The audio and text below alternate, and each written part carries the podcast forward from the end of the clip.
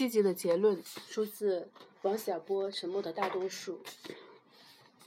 在我小的时候，有一段很特别的时期。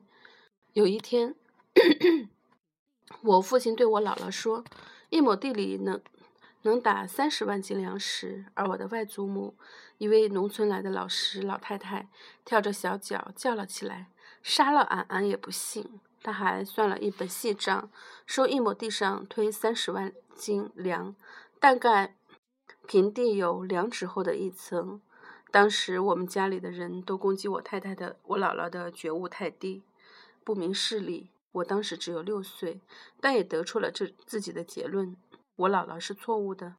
时隔三十年，回头一想，发现我姥姥还是明白事理的。亩产三十万斤粮食去。会制造特殊的困难，这么多的粮食谁也吃不下，只好堆在那里，以致地面以每十年七至八米的速度上升。这样的速度在地理上实在是骇人听闻。十几年后，平地上就会出现一些山峦，这样水田就会变成旱田，旱田则会变成坡地，更不要说长此以往，华北平原就要变成喜马拉雅山了。我十几岁时，又有过一段很特殊的时期。我住的地方，有些大学生为了要保卫党中央、捍卫毛主席而奋起，先是互相挥舞拳头，后来长矛交战，然后就越打越厉害。我对此事的看法不一定是正确的，但我认为北京城原是个很安全的地方。经这些学生的努力之后，在它的西北郊出现了一大片枪炮轰鸣的交战地带，北京地区变得带有危险性。故而，这种做法能不能叫做保卫，实在值得怀疑。有一件事我始终想知道：身为二十世纪后半期的人，身披铠甲上阵与人交战，白刀子进红出刀子出，自我感觉如何？当然，我不认为在这辈子里还能有机会轮到我来亲身体验了。但是这些事总在我的心中徘徊不去。等到我长大成人，到海外留学，还给外国同学讲起过这些事，他们或则直愣愣地看着我，或则用目光寻找台历。台历，我知道，他们想看看那一天是不是愚人节。当然，见到这种反应，我没兴趣给他们讲这些事了。说到愚人节，使我想起报纸上看过的一则新闻。国外科学家用牛的基因和西红柿做了一个杂种，该杂种并不是到处跑着吞吃马粪和和腐质质质，而是老老实实的长在地上，结出硕大的果实。用这种牛西红柿做的番茄酱带有牛奶的味道，果皮还可以做鞋子。这当然是从国外刊物的愚人节专刊上摘译的。像这样离奇的故事，我也知道不少。比方说。用某种超声波效子可以使冷水变热。用砖头砌的炉灶填上煤沫子就可以炼出钢铁。但是这些故事不是愚人节的狂想，而是我亲眼所见。有一些时期，每一天都是愚人节。我在这样的气氛里长大。有一天，上级号召大家去插队，大广阔天地里滚一身泥巴，列一颗红心，我就去了。直到现在也没有认真的考教一下自己的心脏是否因此更红了一些。这当然也是个很特殊的时期。消极的回顾自己的经历是不对的，悲观、颓废、怀疑都是不对的。但我做的事不是这样，我正是从这些事件中寻找积极的结论，这就完全不一样了。我插队不久就遇到了这样一件事：有一天，军代表把我们召集起来。声色俱厉地呵斥道：“你们这些人，口口声声要保卫毛主席，现在却是毛主席保卫了你们，还保卫了红色江山等等。”然后就向我们传达说，出了林彪事件，要我们注意盘盘查行人。当时我们在边境上，散了会后，我有好一段时间心中不快，像每个同龄人一样，誓死保卫毛主席的口号，我是喊过的。当然，军代表比我们年长，又是军人，理当在这件事上有更多的责任，这是问题的一个方面。另一个方面，知识娃子、知青娃子实在难管，出了事先要诈唬我们一顿，这也是军代表政治经验老道之处。但是这些事已经不能安慰我了，因为我一向以为自己是个老实人，原来是这样的不堪信任。我是一个说了不算的反复小人，说了要保卫毛主席，结果却没有保卫。我对自己要求很严，起码在年轻时是这样的。经过痛苦的反思，我认为自己在这件事上是无能为力的。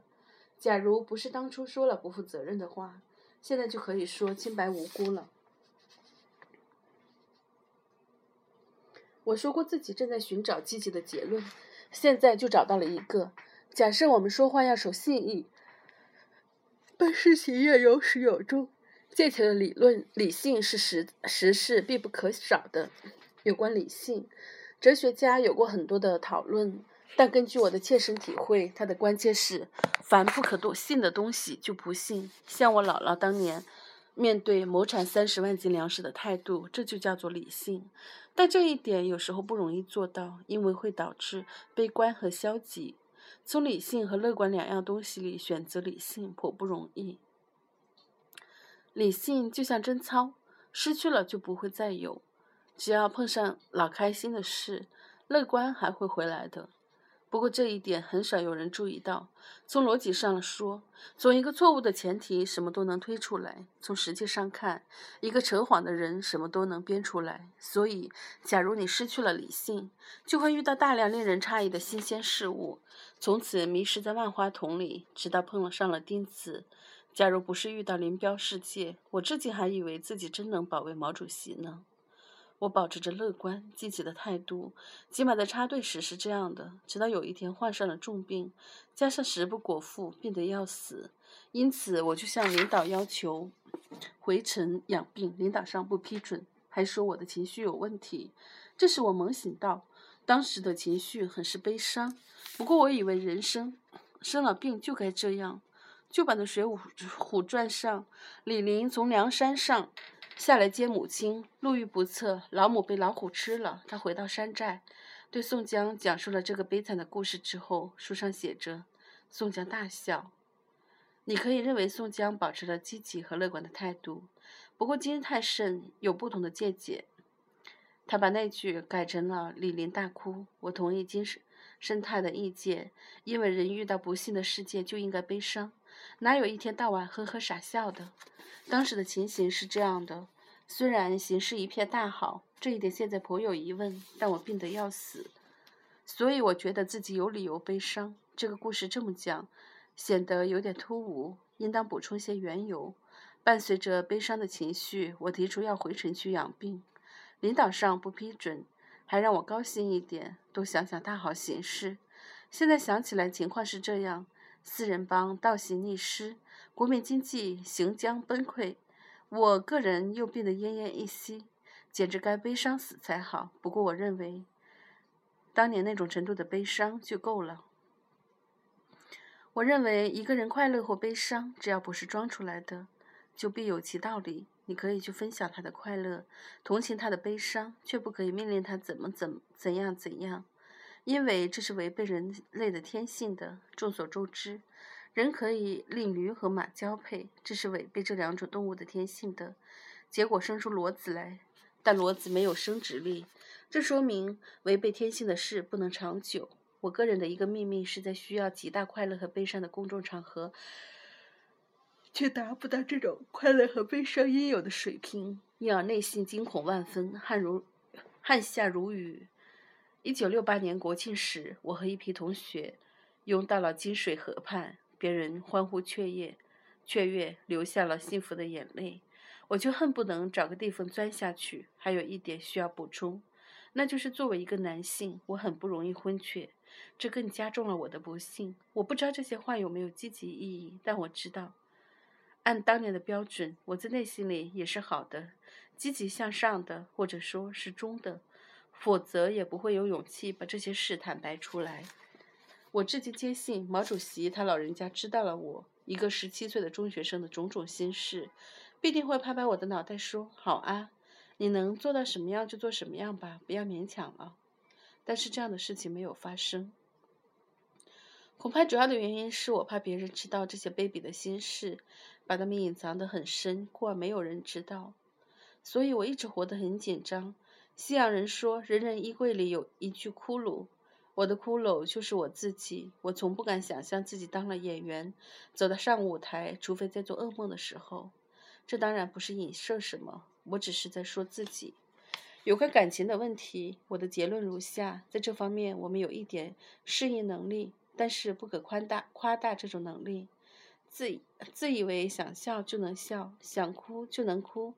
假如你扣我些工资，我可以不抱怨；无缘无故打我个右派，我肯定要怀恨在心。别人在这方面比我强，我很佩服，但我不能自吹说到了他的地步程度。我们不能欺骗上级，误导他们，这是老百姓应尽的义务。麦克阿瑟将军写过一篇祈祷文，带他的儿子向上帝讨一些品行，各种品行要了一个遍，又要求给他儿子以幽默感。假设别的东西不能保持人的乐观情绪，幽默感总能。据我所知，我们这里年轻人没有幽默感，中老年人倒有。在各种讨论会上，时常有些头顶秃光光的人，面露蒙娜丽莎似的微笑，轻飘飘地抛出两句。让大家忍俊不禁。假如我理解正确的话，这种幽默感是老奸巨猾的一种，本身带有消极的成分。不要问我这些人是谁，我不是告密者，反正不是我。我头顶不秃，我现在连灯不惑，总算有了近乎正常的理性，因为无病无灾，又有了幽默感，所以遇到了可信和不可信的事，都能应付自如。不过，在我年轻的时候，既没有健全的理性，又没有幽默感，那么是怎么混过来的？实在是个大疑问。和同龄人交流，他们说自己或者从众，或者听凭朴素的感情的驱动，这种状态，或者可以叫做阴沉。但是这样的理解也有疑问。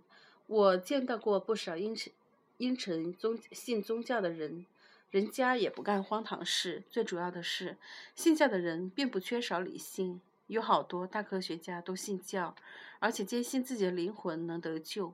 人家的阴沉是在理性的轨道之内，我们的阴沉则带有不少黑色幽默的成分。如此看来，问题不在于阴沉。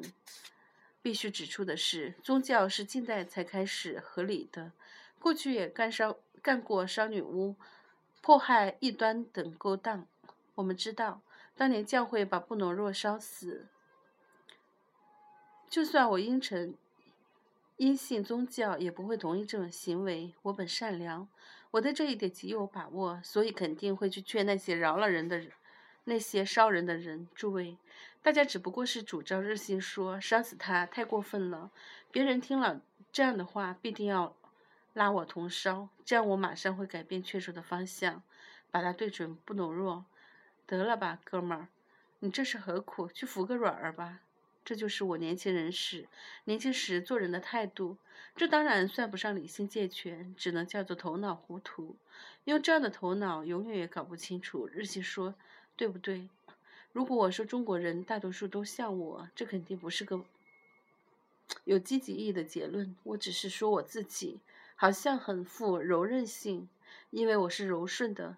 所以领导上觉得让我怎样都成，甚至在病得要死时也能乐呵呵，这就是我的错误。其实我没那么柔顺。我的积极结论是这样的：真理直率无比，坚硬无比，但凡有一点柔顺，也算不得了，也算不了真理。安徒生有一篇童话《光荣的荆棘路》，就是献给这些直率坚硬的人。不过他提到的全是外国人。作为中国的知识分子，理应有自己的榜样。此刻，我脑子里浮现出一系列的名字：陈衍阁教授、冯友兰教授等等。说到陈教授，我们知道他穷毕生精力考据了一篇很不重要的话本《再生缘》。在想到这件事情，我并不感到有多振奋，只是有点感伤。如今到了不惑之年，我终于明白了，自己最适合做的事就是躲在家里写文章。这一方面是因为性情不太合群，另一方面也是我始终向往乐观积极的东西。如前所述，我们面前有这样两个论域，一个需要认真对待，另一个需要幽默感。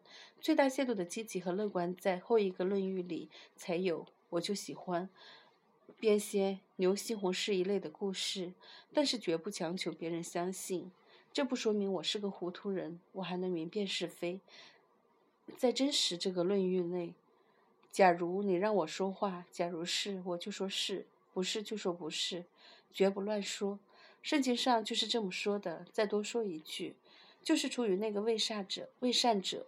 当然，我要是不让你，要是不让我说，我就闭着嘴。假设世界上只有这两个论域，我就能应付得来。现在我既能认真的做事，又有幽默感。朋友送我一本自助的书，是关于昆德拉的，其中有一段引述昆德拉的话说：“苏联就是苏维。”就是苏维埃社会主义联盟，这时我感受到了来自真实和幽默两方面的挑战。假如你说昆德拉在教人识字，那是不对的，他不是干那件事的。至于说 这话有何特别的寓意，我没看出来。这正是我所担心的。我不愿意被人当作笨蛋，事实上没有寓意，无怪我找不出来。至于这句话逗不逗，我请读者自行判断。另外，书里常常提到某种主义，既没有特别寓意，也不逗。像我这位朋友当面请教时，他就气得打噎。原稿里苏联那一段很长，而且妙趣横生，被压成这么短。既然已经被删了，我也不便引用。至于某种主义，原为极权主义，这都是编辑做的工作。我的另一位朋友。不用编辑来改，就把集权主义写成全体主义。于是，集权主义国家就是全体国家，而且只要你独断专行，就什么都有了。从英文来看，这是很对的。只是从中文来看，全体都需扫盲。当然，此种修改和删节，既不是出于真实，也不是出于幽默感。我写的稿子有时也遭到批判，认为它少了点什么，既不是真实，也不是幽默感，还有第三种东西，那就是善。善是非常好的，从理论上说，没有比它更好的东西了。但不能有假的成分，否则就是伪善，也没有还坏。当然，不为真善，不问真伪，一心向善，是一种积极上进的态度，这也是非常好的。我自己年轻时就是这样。我遇到一个妙奇妙的新世界。对于现在的许多年轻人来说，所谓奇妙的新世界并不新。但我是从历史的角度来看的，不打招呼就偷换概念，这是我们这一代人的品行。其实从历史上说，这个世界也不新。这使我很沮丧，因为我十分想得出积极的结论。对我们来说，新比旧积极。正如东比西积极。小时候，我住在了西城区，很羡慕住在东城的人。我现在四十岁，比之刚出娘娘胎的人，自然缺少积极的特性。我年轻时相信，只要能把事情物一分为二，并且能找到主要方面，就足够聪明了。现在觉得还要学会点别的才好，否则还是不够聪明。这一点也证明我不够。积极了，对于奇妙的新世界，也该有个结论。我同意，这是前进中的曲折，而且有一些人、一些坏人作祟。信佛的人相信有阿修罗，信基督的人相信有散打散弹，什么都不信的相信有坏人。这是从战略的高度和历史的角度来看。从一个老百姓的角度来看，我又有很古怪的结论。我能出生，纯属偶然。生在何时何地，也非自身能够左右。固然，这奇妙的新世界对我来说就是命运。我从不抱怨命不好，可是认为它好得很，而是认为它好得很。我肯定是个积极的结，这肯定是个积极的结论。有过这样的命运之后，我老憋不住呵呵傻笑，并且以为自己很逗。这其实非常不好。把幽默感去掉以后，从岁月的过去的岁月里，我得出一个结论，那就是人活在世界上，不可以有偏差，而且多少要费点儿劲，才能把自己保持在理性的轨道上。